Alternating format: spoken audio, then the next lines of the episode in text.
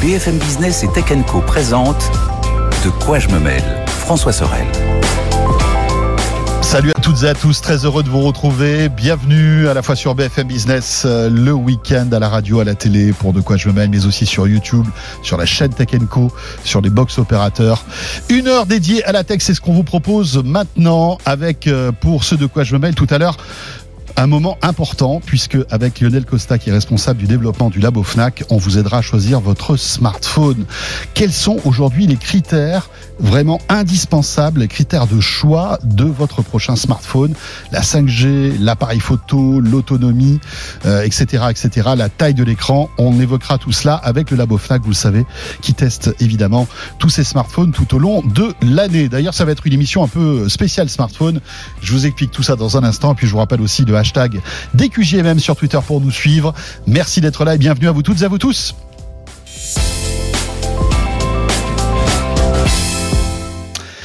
Et euh, cette semaine, exceptionnellement, on va pas commencer par le club de la presse Haïti, euh, mais on va s'intéresser un peu à la nostalgie de la tech et faire un peu un retour vers le futur sur euh, ces produits, ces produits high-tech qui aujourd'hui font partie de notre quotidien, euh, mais qui, euh, eh bien voilà, euh, évoluent avec le temps. Et on en parle avec quelqu'un que je suis très heureux de vous retrouver dans De quoi je me mail.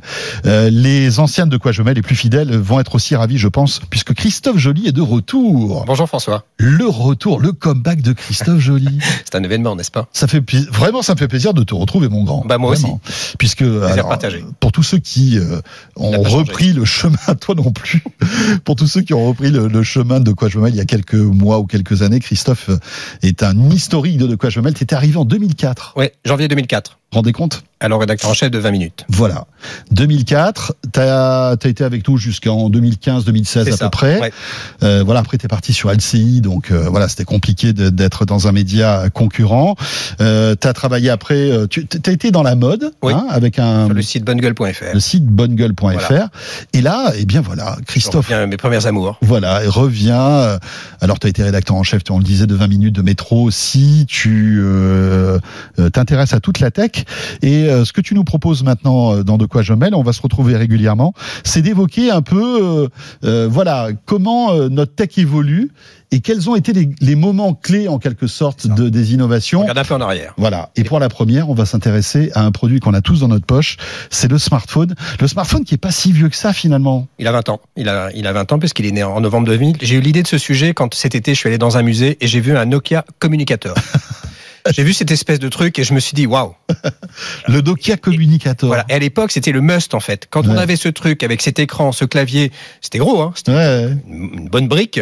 Euh, je me suis dit, il y a un truc à faire parce que euh, on en parle tout le temps. Les générations d'iPhone se suivent, les, euh, so- les Samsung X, Ouais. Y également. Bon, le marché évolue en permanence et on est dans une espèce de surenchère. Mais à l'époque, c'était une révolution. Aujourd'hui, si vous, François, je vous mets un communicateur entre les mains, vous allez dire au secours. c'est lent, c'est lourd, c'est moche. Il n'y a pas d'autonomie. Mais il y avait un clavier. il y avait un clavier. Un, un clavier physique. Ça Voilà. s'ouvrait comme ça, et puis tu te retrouvais avec ton petit clavier et tout. T'avais un écran noir et blanc, bien sûr. hein, Il Voilà. n'y avait pas de couleur à l'époque, euh, etc., etc. C'était une voilà. arme tellement c'était lourd, ce truc-là. Oui, c'est ça. C'est carrément ça. Et encore, euh, toi comme moi, on a peut-être utilisé les Radiocom 2000. Par rapport à ça, c'était déjà une sacrée évolution. Ouais, c'est clair. Donc là, on se focalise sur le smartphone. Voilà, on est en le smartphone. 2000. On est en 2000. Je vais te présenter un peu le panorama de l'époque. Voilà, en 2000. il y a C'était trois- le début. Juste un mot. 2000, c'était le début de De quoi je me mail. Le Voilà. premier De quoi je me mail date de, de, de l'an 2000. Eh bien, on y est. Il y a deux événements majeurs dans le monde. le lancement du premier smartphone signé Ericsson, c'est le R380 dont on va parler dans le détail. En 2000, pour planter le tableau, il y a 360 millions de personnes connectées dans le monde à Internet. Aujourd'hui, on est à 5,5 milliards. Bon, euh, c'est QFD. Je rends compte, On- en, en 20 ans, voilà, ça a été plus, plus, de, plus de multiplié par 10, en fait. Au niveau des débits Internet, on était globalement à 56 kilobits seconde. On avait ce modem qui faisait bip, hein, qui vous rendait absolument fou. C'était le début de la DSL aussi. Aussi, mais pour le coup, le déploiement était Ouais. un, peu, un, peu, un peu plus lent. Euh, les premiers blogs apparaissent. Euh, le peer-to-peer fait parler lui via Napster. Rappelez-vous, François. Ah ouais. La TNT n'existait pas. Les écrans n'étaient pas plats. Pas encore. Et le grand public commençait à découvrir les systèmes GPS qui étaient réservés aux véhicules haut de gamme, intégrés, machin. Et quand on avait une carte sur un GPS, on était plutôt content. Là, c'est des petites flèches avec une voix, mais c'était déjà magique. Vrai. quand on pense à ce que font nos téléphones, on est quand même euh, très très loin de, de ce contexte-là. Euh, selon spécifiquement sur le marché de la téléphonie mobile, 50% des Français euh, avaient un téléphone mobile et il y avait 30 millions d'appareils en circulation. Aujourd'hui, on est à 95% d'équipements. Donc pas mal de Français, quelques Français ont, ont deux téléphones Oui. globalement, ou des doubles SIM, parce qu'on est à 80 millions de cartes SIM activées aujourd'hui. Ah oui. Donc c'est quand même le plus que la population en fait. Plus que la population, un peu plus. D'accord. Euh, Mais, mais c'est fou parce que je te coupe, mais à l'époque, en 2000, euh, un téléphone servait à téléphoner. En 2000, On- ouais. voilà, Et c'est là où on va parler du smartphone, en fait. Voilà, qui, c'est qui ça. a proposé euh, un truc révolutionnaire à On l'époque. envoyait mais des SMS peut-être. on envoyait 2000, des SMS. Il y avait le aussi des, T9. il y avait aussi des tatous, des pagers. sais pas Oh là là, les tatous. Mais globalement, effectivement, on envoyait des SMS et on, on téléphonait. D'ailleurs, je vais vous en parler dans un instant, mais les, les forfaits proposaient des appels. euh, disons, Il n'y a pas de forfait d'ailleurs. On payait pour la voix C'est vrai. exclusivement. Ouais. Côté opérateur, justement, on avait SFR, on avait euh, Bouygues et on avait France Télécom, rappelez-vous François, qui commercialisait les offres Itinéris, Ola et Mobicart. Et oui, il y avait Ola à l'époque. Et le prix d'un forfait, c'était 165 francs pour une heure de voix. 165 francs, c'est à peu près 25 euros. Une heure de voix de communication. Évidemment, il n'y a pas de data puisque ça ne savait qu'à téléphoner. Free n'existait pas. Free est arrivé en janvier 2012 en mettant un bon coup de pied dans la Parce fourmilière. que tu, te- tu attends, je- là, encore une fois, je te coupe. 25 euros pour une heure de communication, c'était cher par rapport à aujourd'hui. sûr, Parce que 25 euros euh, aujourd'hui, bah, t'as de la data illimitée, t'as tout illimité, quoi. c'est ça. C'est dingue. Hein, c'est quand ce dont on va parler en fait. Et puis, tu disais, c'est aussi grâce à Free qui a un peu cassé le marché. Ah bah oui, ils ont complètement, complètement euh, bouleversé ce, les cet univers. Oui, tout à fait. Comme ils l'ont fait en, en ADSL. hein. Bien sûr. De toute façon, ils ont, ils ont vraiment bousculé, bousculé les choses. Au niveau des, des fabricants de téléphones, on avait Motorola. Alors, on sait un peu ce qui est devenu Motorola, qui était quand même à l'époque euh, assez puissant. Alors, ils sont toujours là, hein, ils font toujours des smartphones sous Android, euh, ils essaient d'innover, mais c'est vrai que c'est une marque Qui a plus le lustre qui a, qu'elle du, avait à qui a du l'époque. mal à rebondir, on va Voilà. dire. Il y en a quelques, quelques autres. On a Sony Ericsson, et non Ouais. pas Sony Ericsson encore, mais le, le suédois Ericsson. On a le finlandais Nokia, qui à l'époque est une espèce de mastodonte. On sait aujourd'hui ce qu'il est devenu. On a le japonais Sony, qui était important, un acteur très important. Et Samsung à l'époque pesait 4% du marché. Waouh. C'était tout petit, tout petit Ouais, Samsung. ouais, ouais. Aujourd'hui, bah, c'est l'un des leaders, de- deuxième du marché selon, le, selon les mois, selon les stats. Et mais, là, on est à l'époque de quoi? Des, des téléphones à clapper? Ouais. C'est ça, hein? L'un des téléphones qui se vendait le plus, c'était le Nokia 3310. Je sais Ah pas si oui. vous en rappelez, parce qu'ils ont fait une réédition en celui-là, 2007. hein, c'était- non, il n'était pas clapé. Ils s'en est vendu 120 millions d'exemplaires. Qui n'en a pas eu un entre les mains Ouais. J'en sais rien. Avec ce Nokia, qui était indestructible, c'était Ouais. un chameau, il tenait une semaine en autonomie. C'est vrai. Vous pouviez envoyer des SMS. Et rappelez-vous, François, il y avait un truc euh, qui perturbait beaucoup les gens, c'était le T9. Le T9, c'est ce logiciel prédictif Mais oui, qui, qui marchait bien, hein, qui consistait en fait à taper euh, le, le- le mot tel qu'on voulait l'écrire. Parce qu'il y avait deux, deux façons de faire. Vous aviez trois, let- trois lettres sur chaque touche. Il fallait taper 1, 2, 3 pour avoir Oui, la c'est-à-dire que la touche C. 1, c'était A, B, C. Enfin, je, je sais plus Ouais. si c'était vraiment ça, mais Et vous tapiez le mot tel que vous vouliez l'écrire. c'est ça. Et de presque pas magie. Et donc plein de gens se, se plantaient. Le T9, moi je crois que ça marchait assez bien et je m'en servais. Et François, peut-être vous avez-vous joué au Snake? Mais oui, bien C'était sûr. l'un de ces jeux de serpent qu'il fallait, euh, qui ne devait pas se mordre la queue. Tu sais quoi, on va se tutoyer parce que ça me fait tellement bizarre de t'entendre me t'ai vouvoyer alors qu'on hein. se connaît depuis Ah, 20 je t'ai ans. Mais tu m'as vouvoyé. Ah, ouais. C'est trop, c'est trop bizarre, franchement. En plus, on se tutoie dans la vraie Oui, oui, vie. oui. Donc, euh, je, je te propose de nous tutoyer. passons au tutoiement, ça sera mieux. Euh, Nokia, 35% de part de marché à l'époque. Ouais, voilà, c'était vraiment le leader. On, on se rappelle un peu des discours de Nokia à l'époque, hein, de- de- des patrons de Nokia qui étaient euh, relativement arrogants, on va dire. Hein. C'est nous, euh, c'est c'est nous qui faisons le marché de la téléphonie mobile. Du coup, ils ont raté pas mal de choses, et notamment raté le, le- le smartphone tactile. Ils ne croyaient pas non plus au, au clamshell. Clamshell, c'était les téléphones non pas à clap- si à clapper, mais clapper, clapper actif, on va dire. Ouais, ouais. Les déployer comme ça, euh, qui marchaient très bien. Euh, C'était Motorola hein, qui était euh, C'était qui, Motorola, qui cartonnait était là-dessus. là-dessus. Il y avait, Nokia n'y il y avait. Sony aussi, je crois, qui faisait des téléphones à clapper à l'époque. Probablement aussi. En tout cas, c'était un téléphone qui marchait plutôt, bi- plutôt bien. Il y avait un petit écran externe Mmh, mmh. pour recevoir le, le petit SMS. euh. On parlait pas des Chinois. Les Chinois n'existaient pas en téléphonie. On était en 2G à l'époque ou il y avait déjà la 3G On était déjà en 2G. On n'était que en 2G. Ah voilà, donc Voilà. c'était le fameux GPRS. euh, Voilà. on voilà. était en bibande. On était, ouais. On avait le 1800 MHz qui commençait quand même à, à- Oui, à à se arriver. déployer. Ouais. Et dans le même temps, donc on a ce marché de la téléphonie mobile et on, les agendas papier commencent à être remplacés par les PDA. En, en bon, euh, bon anglais, Personal Digital Assistant. Ah, pour Donc, tous ceux qui ont euh, vécu cette période du PDA, mais c'était euh, le produit hype, quoi. Ah oui, Hein mais là on a vraiment- moi, il fallait un palme pilote. Ouais. Si un t'avais pas ton palme pilote, t'étais vraiment Ah, il y un avait, des, il y ringard, avait des écoles et des chapelles. Hein. Ouais, il y avait les ouais. pions et les palmes. Euh, moi, j'ai les deux. Déjà à l'époque. T'étais un peu, un peu picousé, Un quoi, on peu. Et récemment, dans mon garage, j'ai retrouvé mon Sony Clié. Ah ouais. Je te l'offrirai, François, si tu veux. Mais ce qui est intéressant, c'est que quand tu regardes le Palm Pilot à l'époque, c'était un super produit, mais euh, il était pas, il était peu connecté finalement. C'était, Il fallait synchroniser avec son PC, en fait. en fait, ça avait, ça, ça, ça ressemblait à un smartphone, mais c'était pas connecté. Euh, et le smartphone, enfin le téléphone, lui n'était pas un smartphone, mais il était connecté en fait. ça. Et, et donc il y a eu un moment, on va dire cette conjonction entre les deux. C'est ça, c'est ça. Euh, sachant que le Palm avait quand même pour lui une simplicité d'utilisation Ah oui. vraiment top, et l'Epsion avait Et eu le des claviers. stylet. Oui, et le stylet. Et Epsion faisait presque office de petit ordinateur parce qu'on pouvait taper des petits textes. Donc c'est dans ce contexte qu'Ericsson euh, lance en novembre 80, euh, en novembre 2000, Ouais. Novembre 2000. le 14 novembre précisément, le R380 qui a vocation à rassembler le meilleur des deux mondes. Selon un magazine américain euh, Popular Science à l'époque, il considère, écoutez, écoute-moi bien François, Hmm. que c'est la plus importante avancée en matière de science et de nouvelles technologies. Pas moins, c'est quand même significatif. Donc sa promesse, c'est de réunir la téléphonie mobile et les PDA dans un seul, euh, dans ce qui ressemble à un téléphone mobile. Et à l'époque, pour le coup, il était bien moins encombrant que n'était le Nokia Communicator, qui avait été lancé avant. Alors c'est pour ça que Ericsson dit que c'est le premier. Ouais, mais finalement, c'est le communicateur le premier ou pas oui, alors c'est le communicateur. Et encore, le tout premier, c'est Simon. Simon qui a été lancé par IBM en 1994.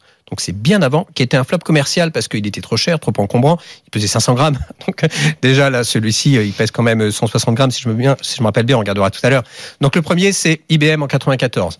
Euh, Mais il n'était pas très transportable, quoi. C'était pas, il avait non, pas la forme bah d'un- Il avait été livré avec deux batteries.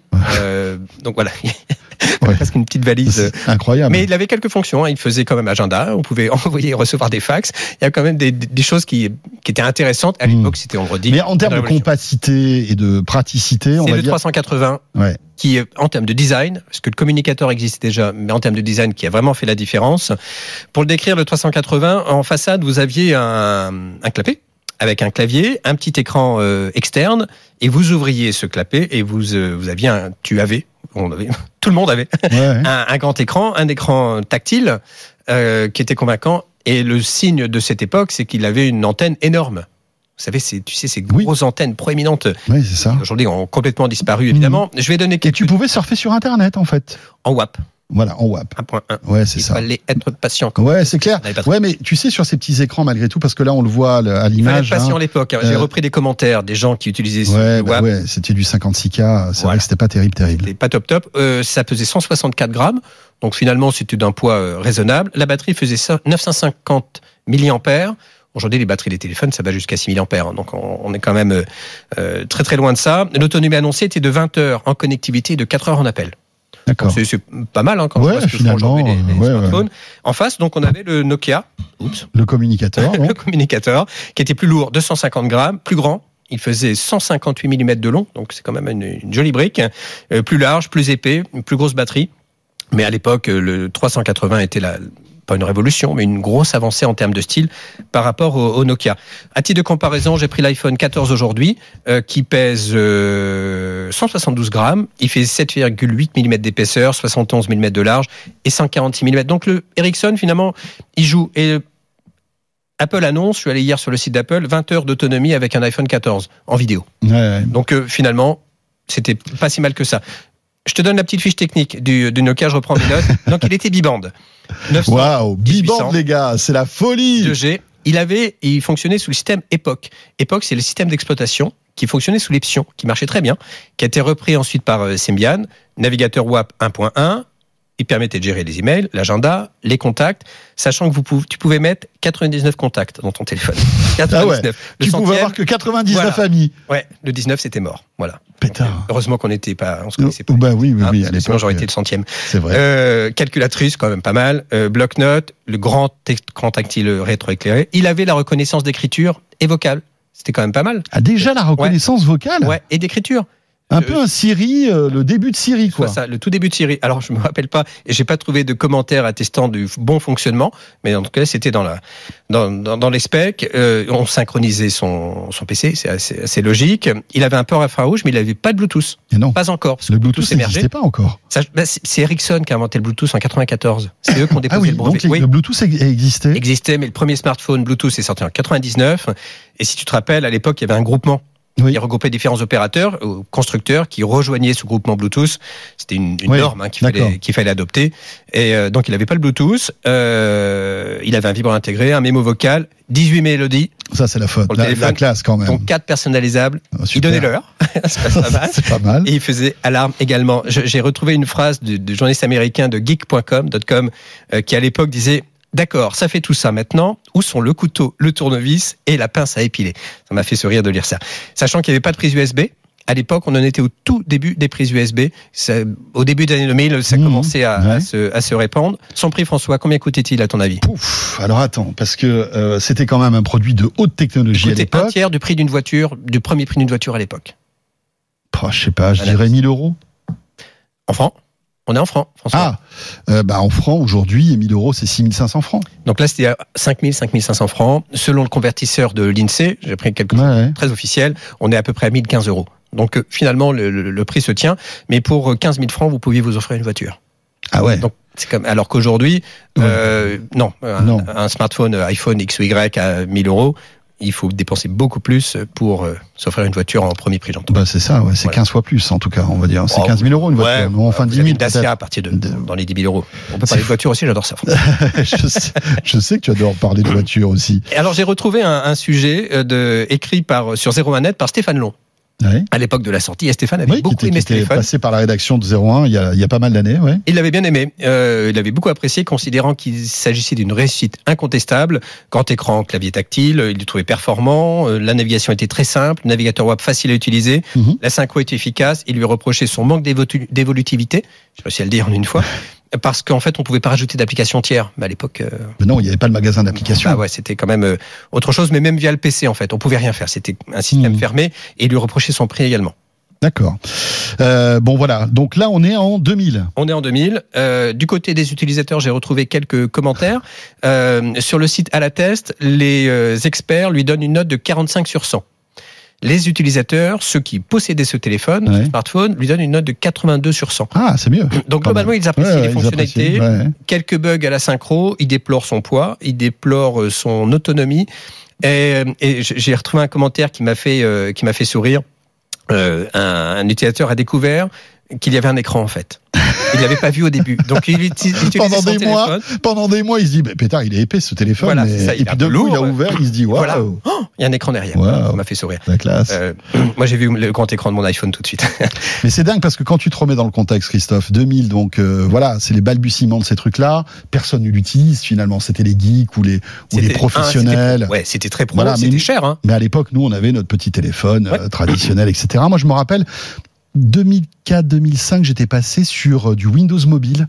Euh, à l'époque, c'était les QTech.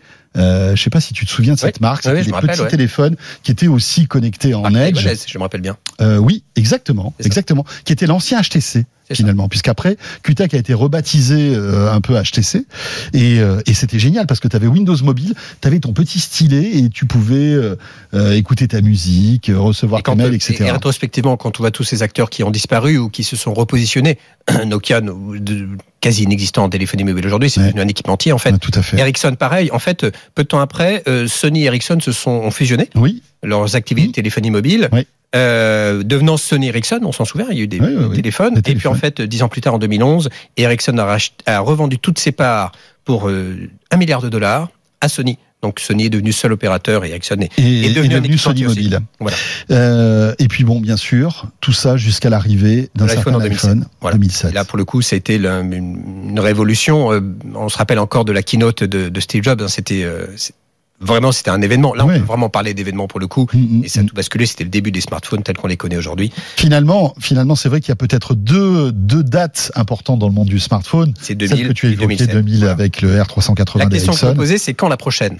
Parce Ouais. qu'à chaque nouvel iPhone ou nouveau téléphone, là j'ai j'ai lu hier que le Samsung S23 aurait une puce Snapdragon qui serait euh, extraordinaire. Oui, encore plus puissante. Voilà. euh, voilà. Mais bon, So what quoi So what. Et au bénéfice de quoi Puis, Ouais. on c'est est quoi pas- la prochaine grande étape ça. de, de la révolution Et je ne technologique sais pas si on la connaît pas parce qu'en Alors peut-être que c'est- du, côté de Samsung avec leur smartphone à écran pliable. C'est la question que je me suis posée. J'ai voulu ça, comparer la le. Ericsson au, euh, alors je me rappelle plus du nom, du, du Flip ou du Fold ou du Z. Les deux. Il y a grand, le flip, il y a le, grand- flip qui s'ouvre de manière Voilà. verticalement et horizontalement c'est le fold. Et c'est c'est à ça que j'ai pensé euh, effectivement euh, quand j'ai. Mais on, ne connaît pas les prochaines évolutions. Et s'il y a 20 ans, on nous avait dit qu'on ferait tout ça Ouais, avec notre téléphone, qu'on pourrait faire des émissions de télé quasiment c'est ça. En avec son direct. téléphone en Mais direct, ouais. qu'on aurait de la 5G.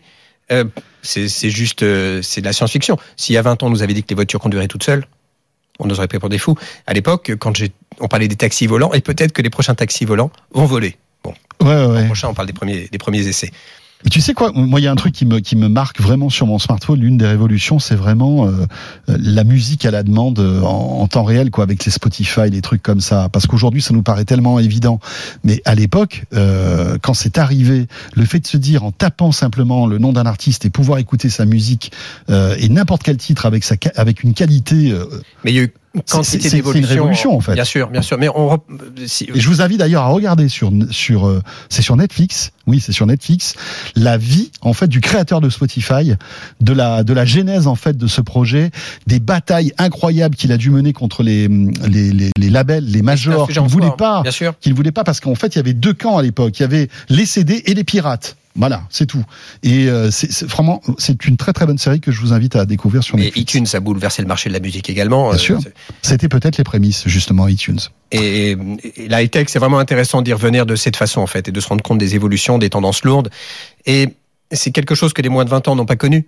Et on a un peu plus que 20 ans. Et il est intéressant de parfois de regarder en arrière. Mais bien sûr, je suis sûr que tous ceux qui ont moins de 20 ans sont intéressés par ce, ce type de sujet. Euh, merci beaucoup, Christophe. Merci à toi. Alors, tu reviens bientôt pour nous parler d'une autre euh, Avec plaisir. Il y a révolution technologique. Récemment, je me suis fait la remarque du QR code, Ah, le QR code. qui a été lancé euh, dans les années 2000, 2002, 2003, qui ne marchait pas du tout au début. Ouais, ouais. Désormais, Ben, les QR codes, on en voit partout. eh ben voilà, écoute. Le- je Bon, pense que le ça, Covid a ça sauvé peut être une code. prochaine idée de sujet, ça. Avec plaisir. En tout cas, ravi de te retrouver. Également. Ça me fait plaisir de te de t'avoir euh, dans De quoi je Merci mail après toutes ces années. Euh, Christophe Joly, donc, et vous restez avec nous. La suite de ce De quoi je me mail avec le Labo Fnac, dont c'est le grand retour aussi, hein, depuis quelques, quelques mois maintenant dans De quoi je me mail. Et c'est avec Lionel Costa qui me rejoint, qui est responsable du développement euh, du Labo Et avec lui, on va s'intéresser au smartphone. Comment choisir son smartphone en cette fin d'année 2022 On vous explique tout tout de suite. BFM Business et Tech Co présente De quoi je me mêle François Sorel. Voilà le retour de De quoi je me mets notre deuxième partie avec euh, le labo Fnac Darty et Lionel Costa qui nous a rejoint. Salut Lionel. Bonjour François. Heureux de te retrouver Lionel qui est responsable, vous le savez, euh, du euh, développement du labo Fnac Fnac Darty puisque aujourd'hui voilà vous formez une seule et unique entité.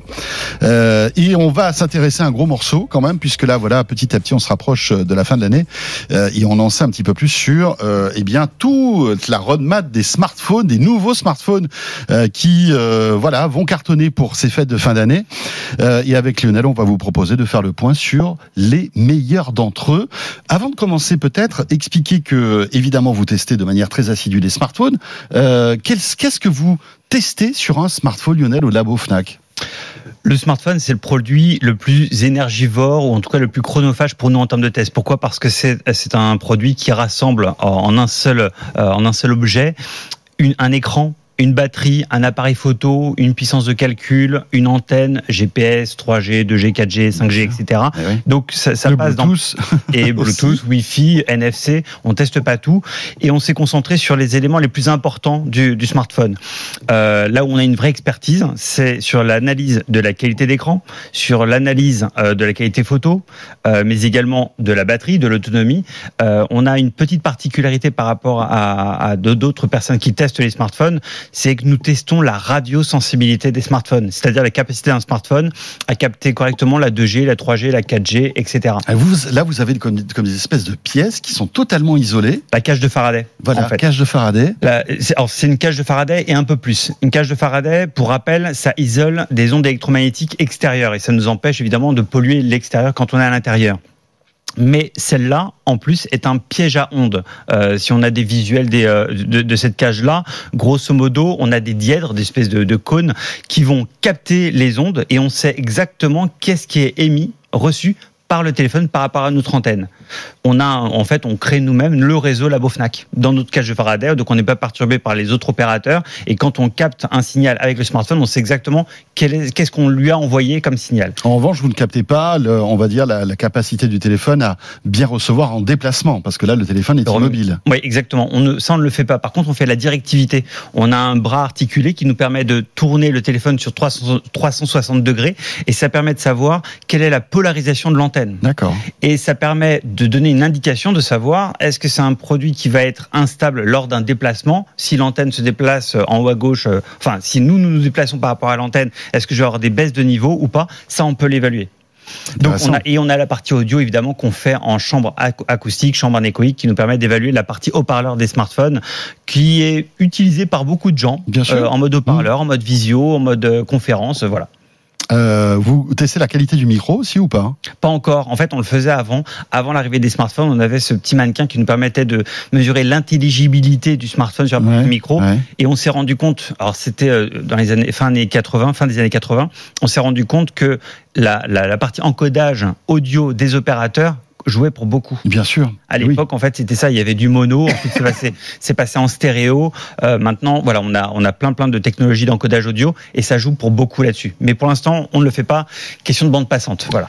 Alors, euh, Lionel, ça c'était un, un point important pour voir comment vous, Mm. vous, vous travaillez au, au labo Fnac. Euh, Ce qui est important aussi, c'est de voir quels sont les critères, Mm. on va dire, les plus importants Mm. euh, qui, peut nous, qui peuvent nous aider à bien choisir son smartphone. Et le premier, enfin l'un des premiers, c'est le réseau.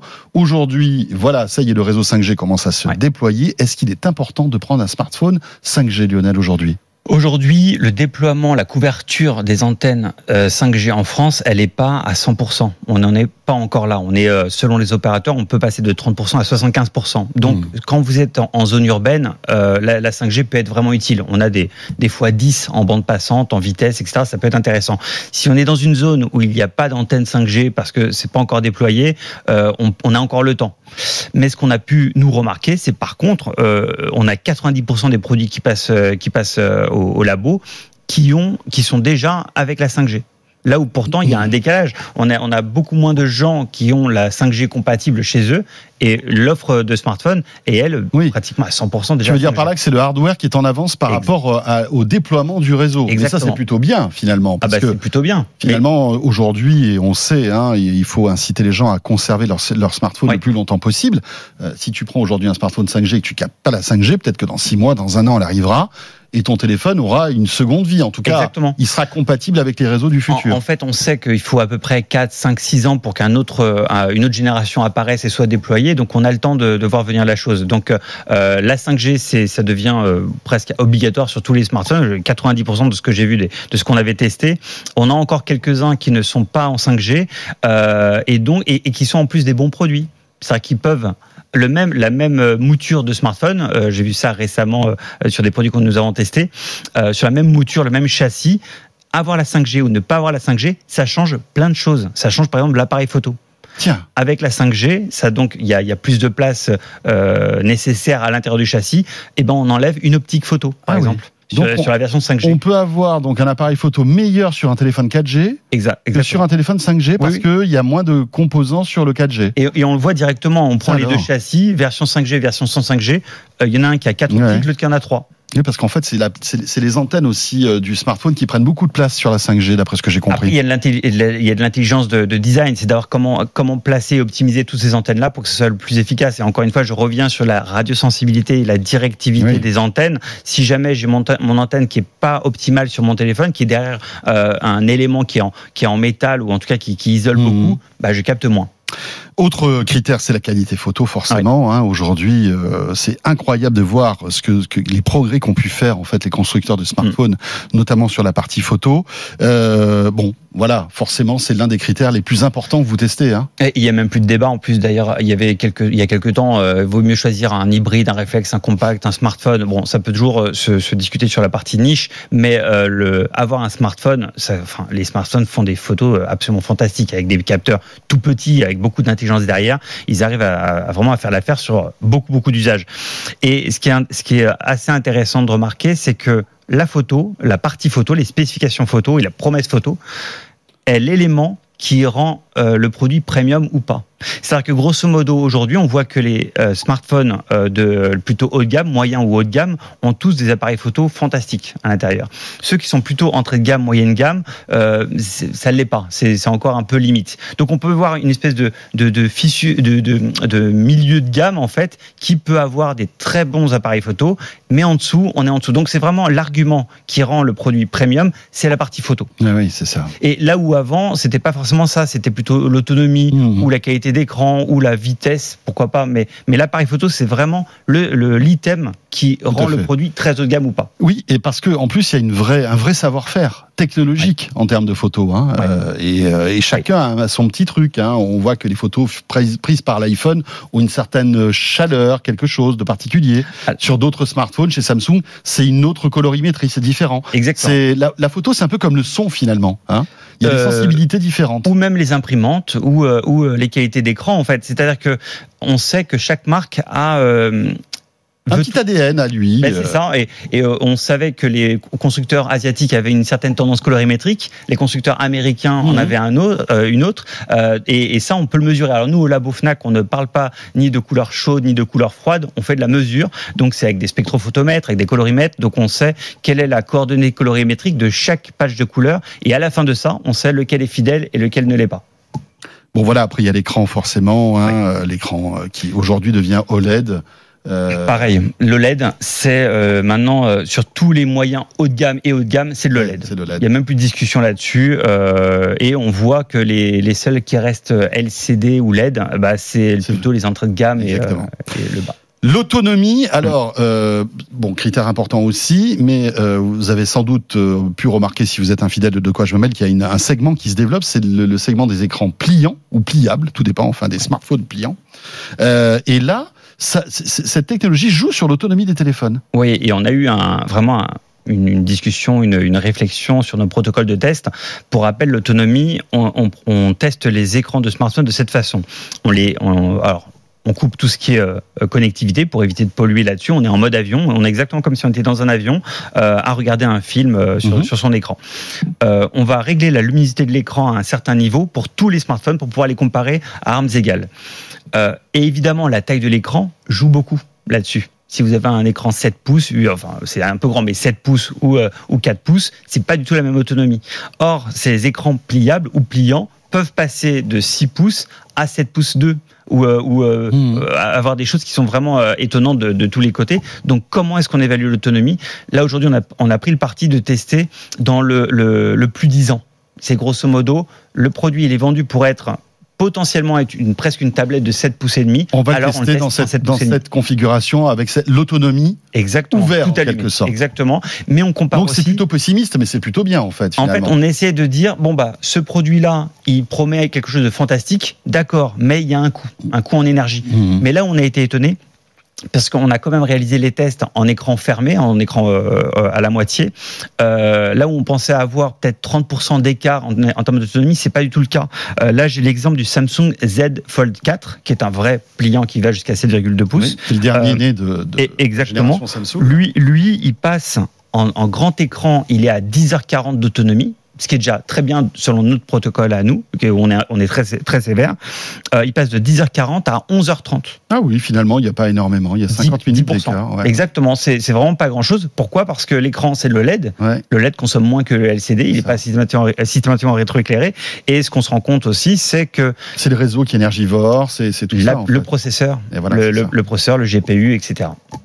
Voilà, très intéressant ça. Euh, après, euh, il y a aussi euh, des personnes qui veulent de petits smartphones. Ouais. Et euh, voilà, c'est un choix qui se, qui se défend. Hein. On n'a pas envie forcément d'avoir une pelle à tarte euh, dans le téléphone ou dans la poche de la chemise. C'est ça. Et euh, voilà, il y, a des- il y a des constructeurs qui, euh, qui Ouais. se spécialisent, enfin qui spécialisent, qui ont des modèles qui répondent à ces petites mains, euh, à ceux qui veulent des petits modèles. Euh, pr- principalement, il y a Apple avec l'iPhone 13 mini. C'est vraiment Oui. le, le, le- petit à 5,4 Qui sera sans doute la dernière génération de petits smartphones chez Apple, hein, d'ailleurs. Hein.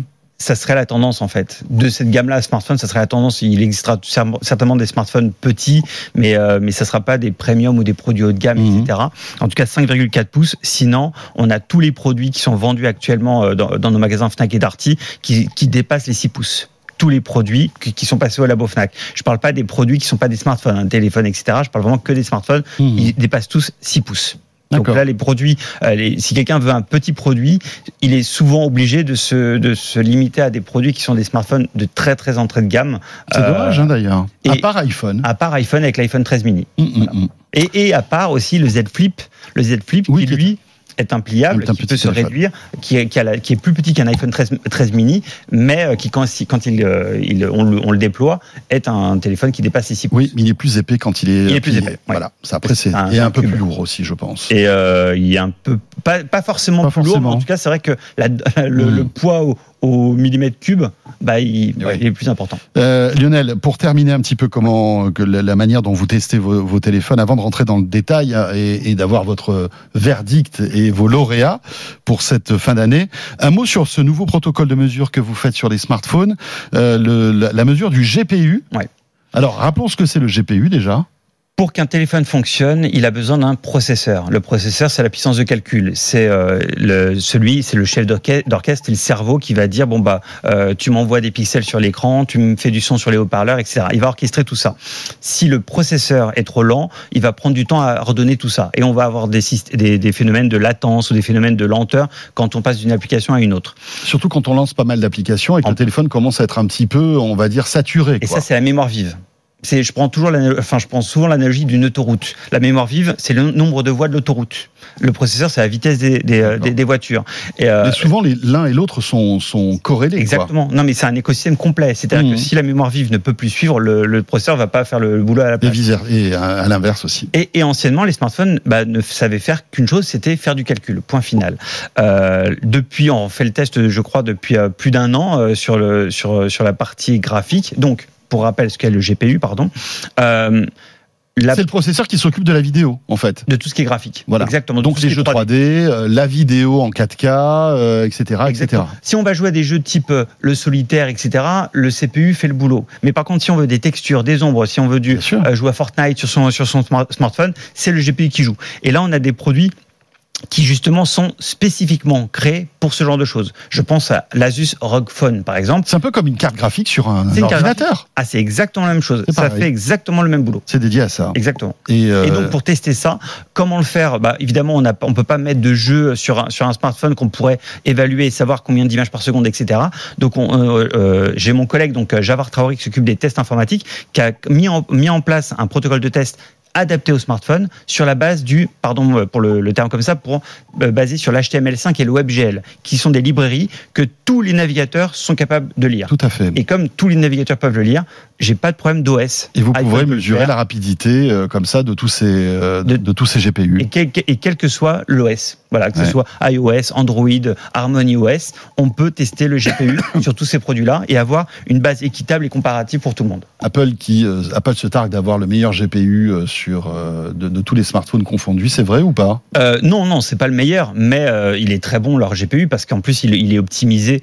En- je ne vais pas refaire le débat ici, mais c'est vrai que Apple, comme ils maîtrisent parfaitement leur hardware et leur software, ils savent Il y a comment. une homogénéité. et oui, ils euh, savent comment adresser les bons. Mais c'est pas forcément le plus puissant. Non, c'est pas le plus puissant. On a des, par exemple, les Asus ROG Phone Oui. euh, qui sont sur la partie graphique plus puissants. Mais oui, parce Mais que c'est Ils sont dédiés à ça. et puis parce que c'est l'ADN de, ce- de ce téléphone qui est réservé aux gamers en fait. hein. Republic of Gamer, exactement. Exactement. Alors, les amis, on se frotte les mains, on rentre dans le détail euh, et la sélection donc du Labo Fnac pour euh, ces smartphones pour cette fin euh, 2022 et on va commencer donc par eh bien les produits euh, on va dire un peu emblématiques hein, le Mhm. top du top. Ouais. Qu'est-ce que vous avez sélectionné à la Fnac? Il y en a deux. hein. Euh, et je suis obligé de filtrer, de trier par OS.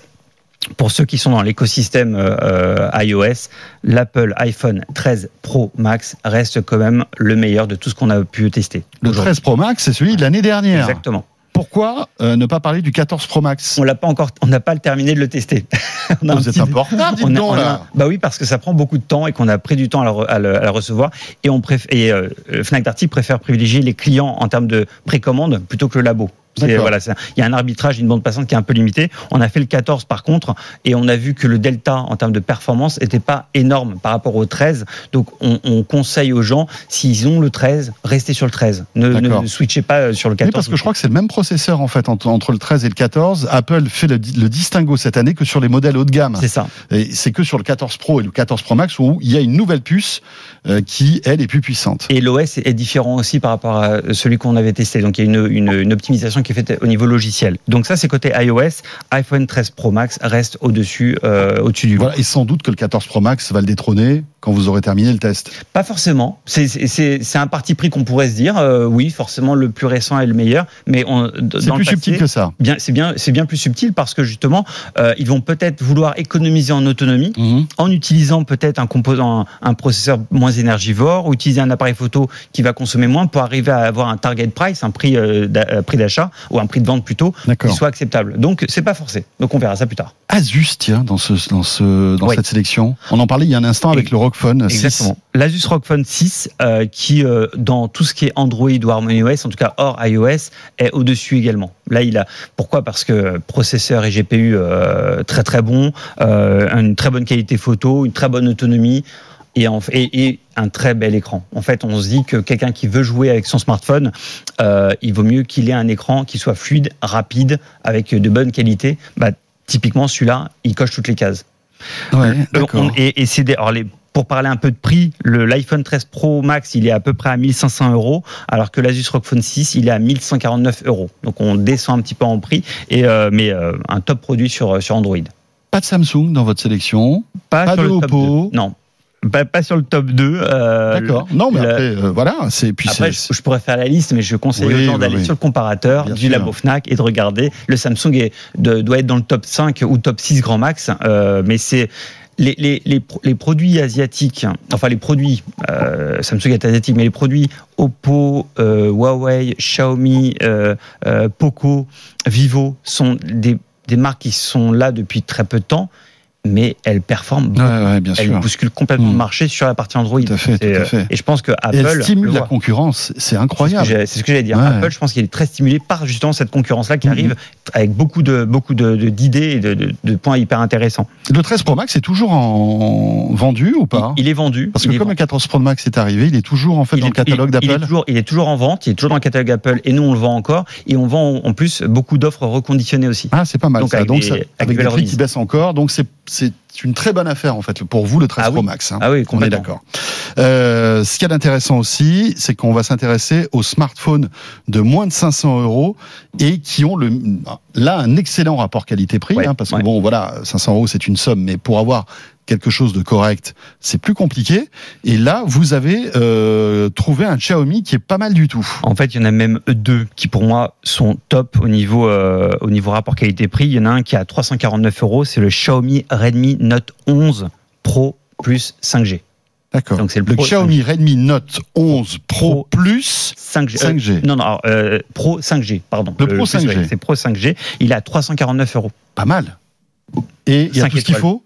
5 étoiles. 5 étoiles. Non, mais Donc vraiment. là, il n'y a pas que le prix qui vous a séduit, c'est qu'il est, il est homogène et Ah. c'est un bon téléphone. C'est exactement ça. C'est-à-dire que grosso modo, dans, quand on regarde l'ensemble des produits, il y a des produits qui sont meilleurs que celui-ci euh, par rapport au ranking, mais lié au prix, si je ramène ça sur une sélection de prix à moins de 500 euros, c'est le meilleur. Il passe largement au-dessus. Il est au-dessus de certains qui sont à 600, 700, 800 euros. C'est dingue parce que souvent Xiaomi a le meilleur rapport qualité-prix en termes de smartphone. Le- je, je pense qu'ils sont très agressifs en termes de prix. Après, euh, je laisserai les gens de Xiaomi euh, en, en parler sur leur stratégie, mais je pense qu'ils veulent vraiment arriver à montrer des produits de qualité le plus accessible possible Mhm. pour arriver à, à faire connaître leur marque et, et montrer que leurs produits sont bons. Et pour le coup, en termes de mesures, de spécifications, je parle pas de design, je parle pas de d'ergonomie, de sous-couche euh, logicielle, peu importe. En termes de, de performance pure des éléments internes, euh, il est très très bon.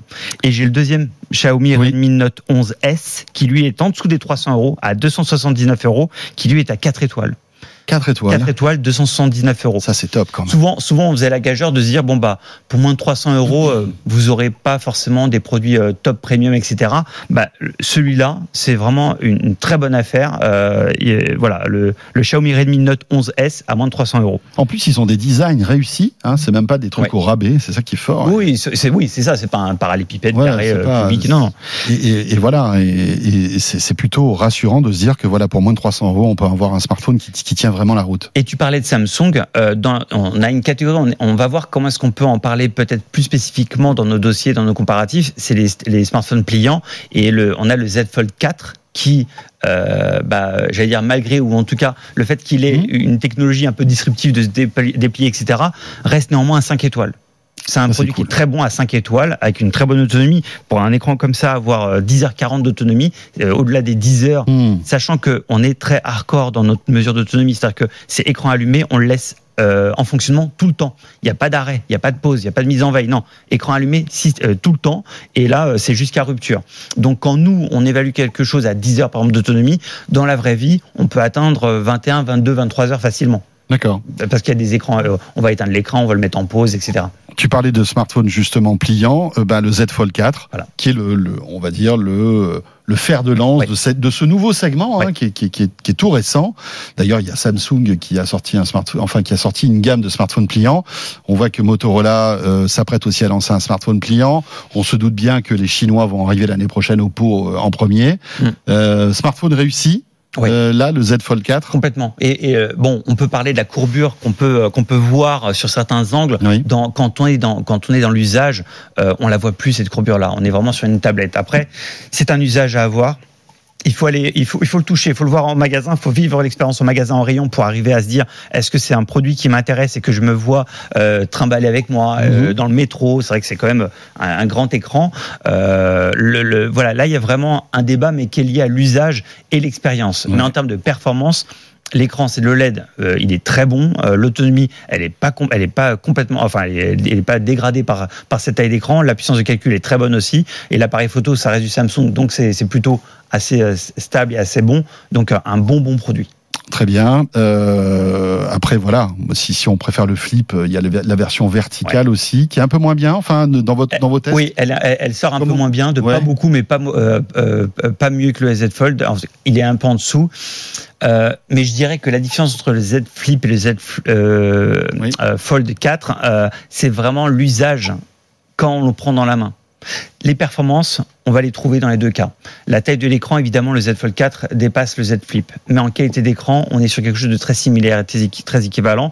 Mais c'est dans la prise en main. Est-ce que quelqu'un on est toujours dans cette idée. Moi, je suis un peu nostalgique des StarTAC et des. Bon, c'est- un, un peu ancien, mais des produits qu'on peut mettre dans la poche facile. On l'ouvre, on le déplie, ça fait un peu James Bond. Euh, le Z Flip, on arrive encore à faire ce petit phénomène-là.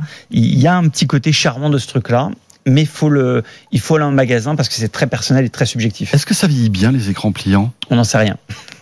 On ne fait pas de test de durabilité nous euh, au labo C'est une question qu'il faut se poser malgré tout, parce Et oui. que un téléphone euh, que tu que Ouais. tu ouvres et que tu fermes à longueur de journée, euh, malgré tout, voilà, il y a une pliure qui, s'opère.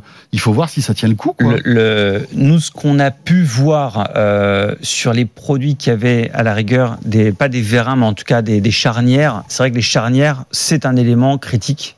Quand on ouvre des plis, on ouvre le ressort, le- il y a plein de choses qui se passent qui font que ça peut, ça, ça peut vieillir un peu moins Mhm. bien que les produits qui n'ont absolument aucun mécanisme. Mais je peux pas du tout ni affirmer ni infirmer Oui, que, sûr. ce- que cette pliure-là va se voir Ça avec va être temps. intéressant de jeter un œil là-dessus pour voir si la durabilité en fait de ce type de smartphone est équivalente à un smartphone traditionnel. Et je Ça, pense que ça, on aura d'ici un an ou deux. Je pense qu'on aura vraiment les retours et on verra assez facilement parce que, pour rappel, euh, Fnac Darty publie un baromètre du SAV Oui. dans, laquelle, dans lequel on, on peut voir les éléments les plus euh, durables par rapport à d'autres. Et bien voilà, la sélection smartphone du labo Fnac Darty. Merci beaucoup Lionel. Merci François. Très sympa de, de, de faire le point là-dessus. Tout ça dans cette logique aussi des, des Labo Weeks hein, sur la chaîne Tech Co où euh, euh, durant toutes ces dernières semaines on vous a conseillé sur euh, euh, les meilleurs produits dans toutes les catégories, que ce soit du PC, la télé, l'audio, euh, euh, enfin bref, tout, la maison connectée aussi, euh, très intéressant. Euh, vous pouvez retrouver tous ces programmes sur la chaîne Tech Co, sur les box opérateurs, en replay bien sûr, en podcast. Euh, Lionel, on se retrouve très vite. Oui. Merci d'avoir été avec nous euh, pour ce de quoi je me mail. Euh, on se retrouve la semaine prochaine, bien évidemment. D'ici là, portez-vous bien, n'hésitez pas à nous télécharger, à nous regarder. Vous savez que de quoi je me mail est disponible sur tous vos écrans. Euh, et à très vite. De quoi je me mêle sur BFM Business et Tech Co.